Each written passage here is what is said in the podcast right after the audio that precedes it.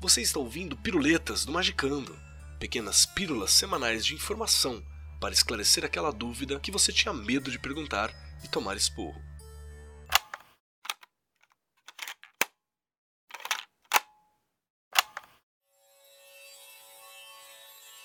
Fala galera, aqui é o Ulisses. Eu fui convidado pelos meus amigos do Magicando para falar sobre a história de um mago chamado John Dee. Então vamos conhecer esse personagem tão intrigante e cheio de mistérios.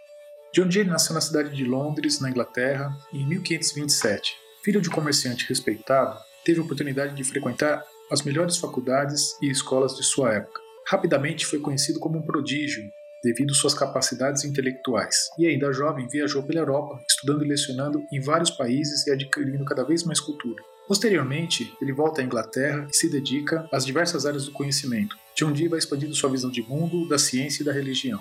Dee se torna especialista nas áreas de exatas e humanas, com domínio em aritmética, geometria, lógica, cartografia e astrologia, além da retórica e o domínio do idioma inglês, latino, grego e hebraico. Com todas as suas qualidades, e pela influência de seu pai, Dee assume uma posição de destaque na corte inglesa. Dee tenta promover uma série de iniciativas no governo da Rainha Mary, mas em geral é frustrado em suas iniciativas.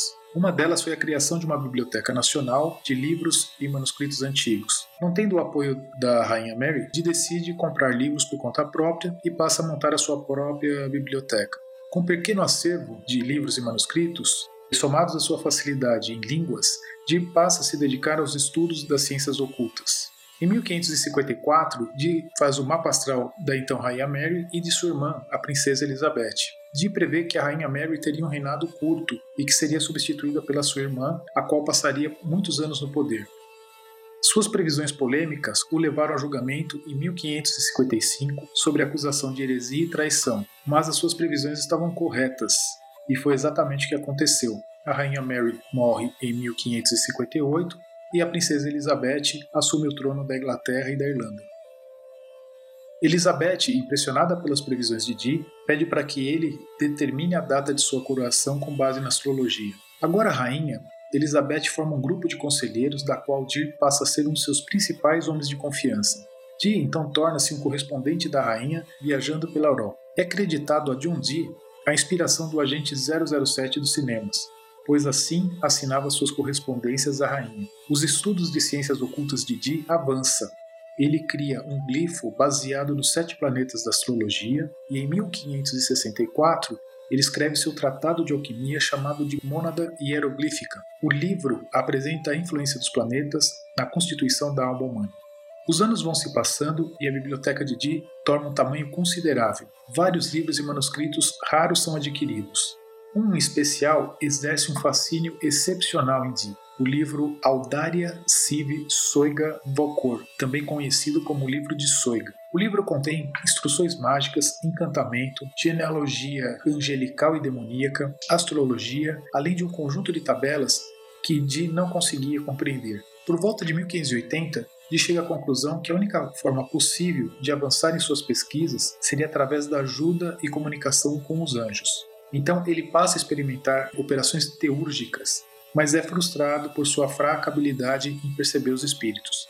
Te percebe que não teria competência de dar sequência neste trabalho sozinho, então decide procurar por pessoas que detinham tal habilidade. Acredita-se que ele tenha feito várias entrevistas até encontrar os candidatos com o perfil adequado para exercer a função de vidente. Foi quando é, de conhecer um vidente chamado Barnabas Soul, e em 22 de dezembro de 1581, em Mortlake, subúrbio de Londres, que se inicia o que conhecemos hoje como magia enoquiana. O processo era simples. Enquanto fazia orações em latim, Barnabás observava fixamente uma bola de cristal. No decorrer do tempo, o vidente conseguia estabelecer comunicação com seres espirituais. Enquanto Barnabás começava a descrever suas visões, Di anotava minuciosamente em seu diário. O trabalho de Di com Sol tem uma curta temporada. Na verdade, existe apenas um registro no seu diário entre os dois. Não se sabe ao certo o que aconteceu. Especula-se que Barnabás Sol tenha se envolvido em algum problema com a Inquisição e Di se afastou dele para não ser comprometido. Voltando novamente a Estaca Zero, Dee vai atrás de um novo vidente e conhece Edward Talbot, mais conhecido como Edward Kelly. Depois de quase três meses, agora a dupla Dee e Kelly dão início às atividades em 10 de março de 1582. Os primeiros seres a se comunicarem foram os arcanjos Uriel e Micael. Dee questiona a respeito do livro de Soiga. Os anjos falam da origem do livro e direcionam o diálogo para algumas instruções mágicas. As habilidades de Kelly de se comunicar com os anjos deixa de impressionado. De então percebe que aquelas operações mágicas poderiam levá-lo a conhecimento muito mais profundos do que ele imaginava. Dee e Kelly começam freneticamente a contatar os anjos e receber suas instruções os arcanjos transmitiram uma série de tabelas contendo nomes de outros anjos. Os novos anjos se manifestavam então. Os mais atuantes são Ave, Mapsama, Madime e Karmara. Outros anjos aparecem também com menor frequência. Di batiza esses rituais de magia angélica, mas como alguns desses anjos diziam ser os mesmos anjos que caminharam com Enoque, no século XIX, a hermética Ordem da Aurora Dourada resolveu chamar a prática de magia noquiana. Além das tabelas contendo o nome de anjos, uma série de artefatos mágicos deveriam ser construídos. Os anjos disseram a Di que teria que construir uma espécie de pentáculo de cera de abelhas. O pentáculo deveria conter diversos nomes sagrados que os anjos passariam. A este pentáculo, os anjos chamaram de Sigillon Dei Emet.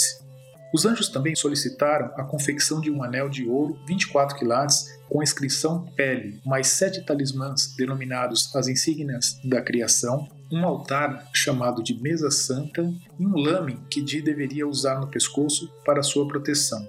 Os anjos transmitiram também uma nova tabela chamada de Grande Tabela, de onde poderia ser extraído os nomes de outras categorias de anjos a que esses anjos poderiam auxiliar Di em funções específicas. Para a convocação desses anjos, foi passado um alfabeto desconhecido, de 21 letras e mais um conjunto de 48 orações. Os anjos disseram que este alfabeto era a língua falada por eles e que as orações seriam chaves para abrir os portais das cidades angélicas. De posse desse conhecimento, de teria em mãos a magia mais poderosa do mundo revelada ao homem.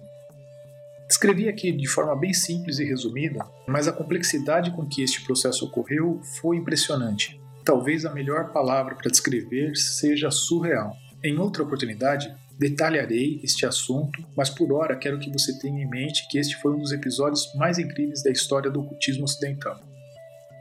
Continuando a história, em 1583, através de um convite de um nobre polonês, Jim e Kelly se mudam para a Polônia.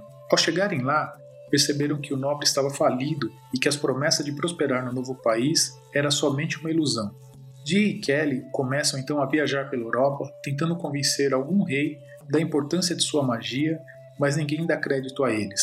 Em 1587, as desilusões começam a frustrar Edward Kelly, fazendo com que ele não tenha mais interesse em se comunicar com os anjos, mas Dee continua a insistir nas comunicações. Dee percebe que precisará encontrar um outro vidente, pois ele sente que Edward Kelly poderia abandoná-lo em pouco tempo. Arthur Dee filho mais velho de Dee, com sua terceira esposa, começa então a ser treinado como vidente e participa de algumas sessões, mas não consegue produzir nenhum material relevante. No mesmo ano, na República Tcheca, durante uma comunicação, o anjo Madime ordena que Dee e Kelly troquem de esposas. Algumas vezes, os anjos transmitiram ensinamentos polêmicos, não sabemos se foram realmente anjos, pois em episódios anteriores, espíritos malignos passaram-se por anjos e transmitiram informações que posteriormente foram corrigidas. Anjo ou não, este episódio põe um fim na parceria dos dois. Dee passa a caminhar sozinho e Kelly segue a vida tentando trabalhar como alquimista. Em 1589, Dee falido volta para a Inglaterra. Ele pede ajuda da rainha Elizabeth. Ela arruma um emprego para ele no Christie College, em 1591, Di tenta mais algumas experiências angelicais com um novo vidente chamado Bartolomeu Hickman, mas pouco conteúdo é gerado. Em 1594, Edward Kelly morre. O prestígio de alquimista de Kelly desaparece por não conseguir produzir ouro. Kelly é preso e, ao tentar fugir da prisão, morre após uma queda. Com sua reputação arruinada, a vida de Di passa a ficar cada vez mais conturbada, e para piorar ainda mais, a rainha Elizabeth morre em 1603, deixando Di desamparado. Di volta a fazer viagens tentando ganhar a vida. Em 1605, a peste atinge sua família, matando alguns de seus filhos. No final de sua vida, ele estava em extrema pobreza e morre em 1608 ou início de 1609. Após sua morte, seus livros e os demais artefatos de sua biblioteca são vendidos. Seus diários vão parar nas mãos de um homem chamado Merrick Causalbon. Erudito e com uma visão regressista, compila os diários de Dee, dando um ar obscuro à obra, e em 1659, Causalbon publica o livro A True and Faithful of John Dee and Some Spirits. O baú que se encontrava na biblioteca foi adquirido por um tal de Sr. Jones. Ao transportar o baú, Jones percebe que há alguma coisa fazendo barulho por dentro dele. Ele descobre um compartimento na parte inferior e encontra os restantes dos diários de Dee. Após a morte de Jones, sua esposa vende os diários a um homem chamado Elias Ashmole, que estudou e preservou os diários, criou novos apêndices e fez cópias adicionais. Posteriormente, este material foi passado para o Museu Britânico, junto com alguns artefatos onde se encontram até hoje. Bom, pessoal, espero que vocês tenham gostado deste pequeno resumo. Dúvidas e sugestões? Deixem nos comentários deste episódio que teremos o maior prazer em responder. Um grande abraço a todos e até a próxima.